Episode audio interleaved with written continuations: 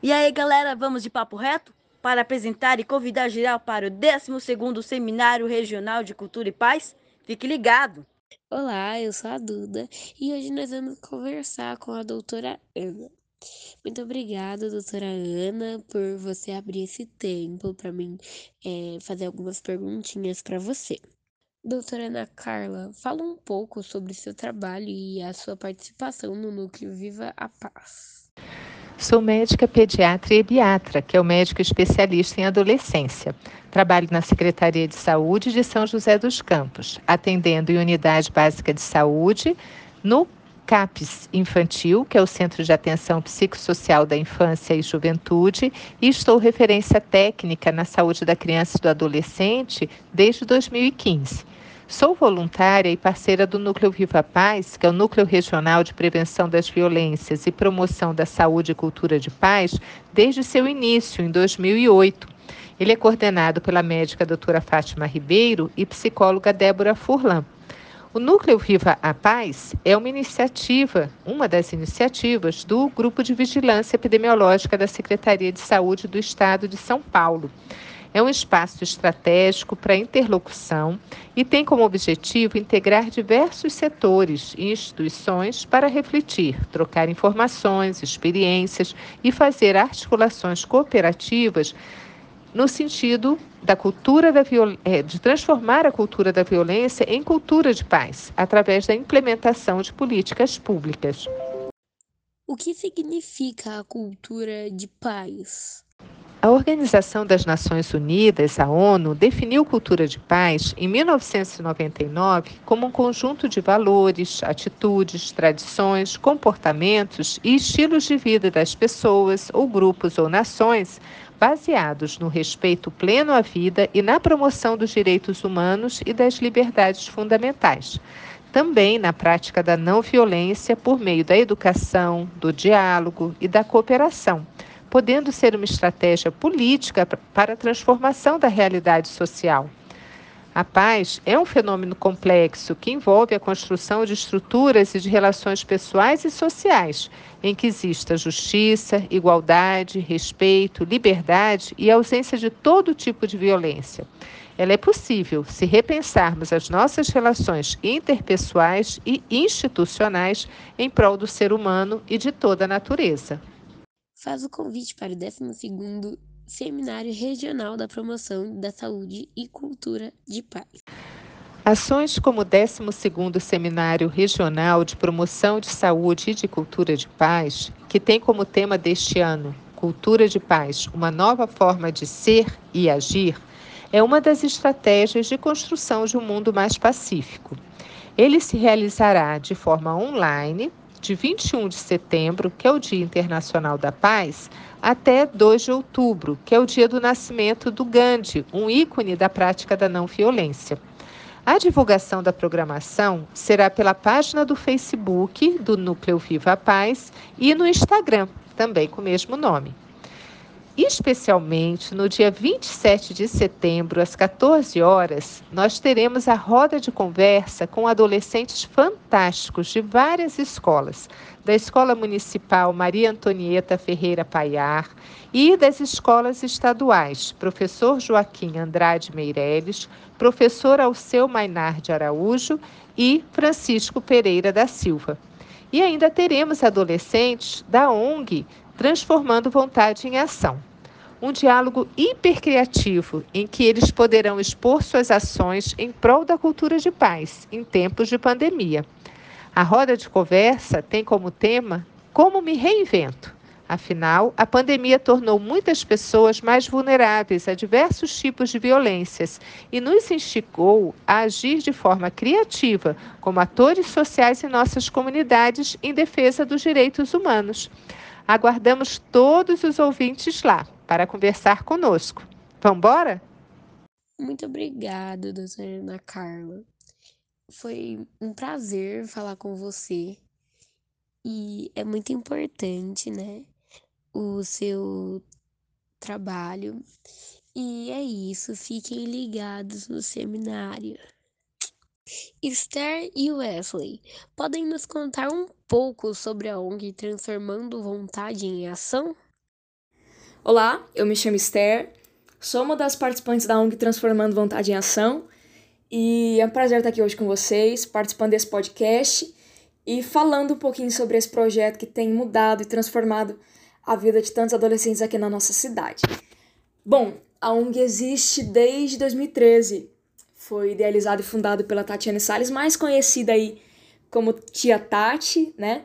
E ela sempre conta pra gente que, por morar e frequentar a região sul, ela viu a necessidade de fazer algo pelos adolescentes que residiam lá. Para quem conhece sabe, a região sul é um bairro que o tráfico impera e que também tem alto índice de criminalidade. É, muitos adolescentes, além de traficarem lá, eles também fazem uso de drogas. E partindo dessa realidade é que existe a ONG.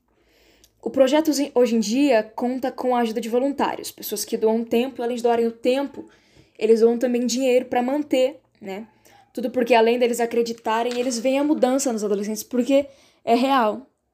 E ao decorrer do ano, o projeto realiza algumas ações, é, como o Maio Laranja, o Acamps. Eu acho que o Acamps é um dos eventos mais esperados por nós. E o debut, e entre outros projetos aí que acontecem. É, essas ações são para promover em cada um de nós o protagonismo e a transformação. É, eu tentei resumir aí para vocês, mas o Transformando Vontade em Ação é muito mais que isso, né? E é isso aí, gente. Muito obrigada aí pela oportunidade. De que forma relacionam o trabalho de vocês aos valores da cultura da paz? Isso significou alguma nova forma de ser e agir nas suas relações sociais? Olá, prazer. Meu nome é Ian. Então, o Transformando Vontade em Ação nos leva à convivência com diversidade de pessoas, com diferentes histórias que nos faz refletir da importância de uma vida de perdão, diálogo, respeito, aprender a ouvir, onde aprendemos a importância de ser ajudado e ajudar alguém. É isso aí, galera. Fiquem ligados e assistam pelo YouTube, pelo Instagram e pelo Facebook. Somos nós, a juventude, falando sobre nossas experiências, o nosso protagonismo. E por falar em protagonismo, vamos conversar e conhecer um pouco mais da galera que vai estar presente no seminário. Vamos conhecer um pouco do projeto Convivarte. Lucas, pode nos contar um pouco sobre como surgiu o projeto? Com certeza. Surgiu a partir da iniciativa do aluno Daniel, que soube do projeto e nos convidou para participar do concurso. Aí a gente criou um grupo, pesquisou bastante sobre o tema antes de compor a música e o clipe, que foram 100% autorais. A gente criou tudo junto. Quando conseguimos nos encontrar, pensamos em um ritmo que fosse fácil e que ficasse na cabeça. Aí a gente escolheu a professora Marta para ser nossa tutora no desenvolvimento do projeto. Ah, ela é nossa professora de artes. Um grande desafio que enfrentamos foi ter que realizar as etapas e ter a professora 100% no remoto, o que dificultou a nossa comunicação. E como foi participar dele? A experiência com o projeto foi dinâmica e diferente. Enfrentamos momentos bons e ruins. Precisamos lidar com os nossos sentimentos e emoções. Escrever sobre o tema foi um grande desafio, que através da nossa união e empenho conseguimos superar e atingir o resultado que tanto sonhamos e conseguir o nosso prêmio, que é a gravação no estúdio profissional. Muito bom, Lucas. E você, Camila? Como foi a sua experiência de viver o projeto segundo os valores da cultura da paz? Bom, viver o projeto foi um desafio, pois foi muito mais que a composição de uma música que precisou em cada palavra passar respeito pleno à vida e promoção dos direitos humanos, além de não incentivar a prática da violência por meio da educação. Fomos mais que um grupo de escola cantando uma música, fomos apoio. Yasmin, o projeto significou uma nova forma de ser e agir na sua vida? Sim, a partir do projeto, estamos dispostos a não ficar perante esse crime presente na sociedade, a ter mais empatia e ajudar o próximo, não ficando calado, muito menos parado. Nossa maior vitória foi ter conseguido alcançar as pessoas de alguma forma, conseguir conscientizá-las e mais uma vez mostrar que elas não estão sozinhas. Somos apoio, não fique calado, denuncie. Foi a primeira vez que eu participei de um podcast. Foi muito interessante entrevistar pessoas que fizeram este projeto acontecer, sendo pessoas que eu convivo e admiro muito. Então, poder compartilhar o processo da criação da música e vivência do grupo foi muito legal. Além de ter lidado com a minha timidez, é, sendo algo bem desafiador para mim, eu realmente sinto que evolui bastante. Realmente a música nos une e podemos ver como a arte influencia e faz diferença na nossa vida. A experiência de escrever uma música que você sabe o peso da mensagem que tem, né? O peso que ela tem que trazer a partir do assunto abuso sexual infantil e de adolescentes foi bem desafiador. Foi se colocar no lugar, né? Como um ato de empatia e sentir a dor dessas pessoas. Imaginar a dor que sentiram, sentem, né? E alertar que é inacreditável, né? Que exista tamanha violência. Escrever o Alecrim Dourado foi um momento de reflexão mesmo, um momento de sentar e sentir a dor daquelas pessoas que já passaram, que temem por isso, e colocar no papel, representar eles, né? representá-los. E, contudo, é, dizer que eles têm um apoio, mesmo em tal situação difícil. Bom, o projeto surgiu para mim com a divulgação do Convivarte no grupo da escola mesmo, no grupo da minha sala que a princípio eu só relevei a questão de ser uma música, assim, né? Bati o olho e vi, nossa, é uma criação de uma música. E isso acabou chamando muito a minha atenção, porém eu não vi que era todo um projeto do Convivar tinha que se vir a parte da música e acabei ignorando, né? Por conta da correria e tal. É, porém, mais tarde eu não consegui dormir. E naquele momento ali sem fazer nada, né? Eu me veio na hora a publicação da, do Convivarte, né, da, da questão de escrever a música. E eu peguei para ler o projeto certinho no post, compartilhei com meu namorado. Falei para ele que eu ia escrever a música em cima do tema proposto. E passei ali a noite escrevendo, mostrando para ele a letra, o que, que ele achava, como tava. E bom, quando eu soube que eu havia passado participar do Convivarte foi uma porta aberta onde eu fiquei muito feliz e impressionada que se abriu, né? Eu sempre gostei de escrever, me expressar através da música. E ver que a minha música alcançou, né? Tocou, como muitos me falaram, é, pessoas que eu nunca imaginaria. Foi, tipo assim, é, foi tá sendo para mim, né? Uma experiência muito incrível e muito prazerosa até de poder trazer essa mensagem e as pessoas sentirem, né? Poderem, poderem sentir o que eu senti escrevendo a música. Com certeza. É, a partir desse momento que a gente senta e para para se colocar no lugar, acredito que a gente acaba se voltando a um eu preciso fazer algo.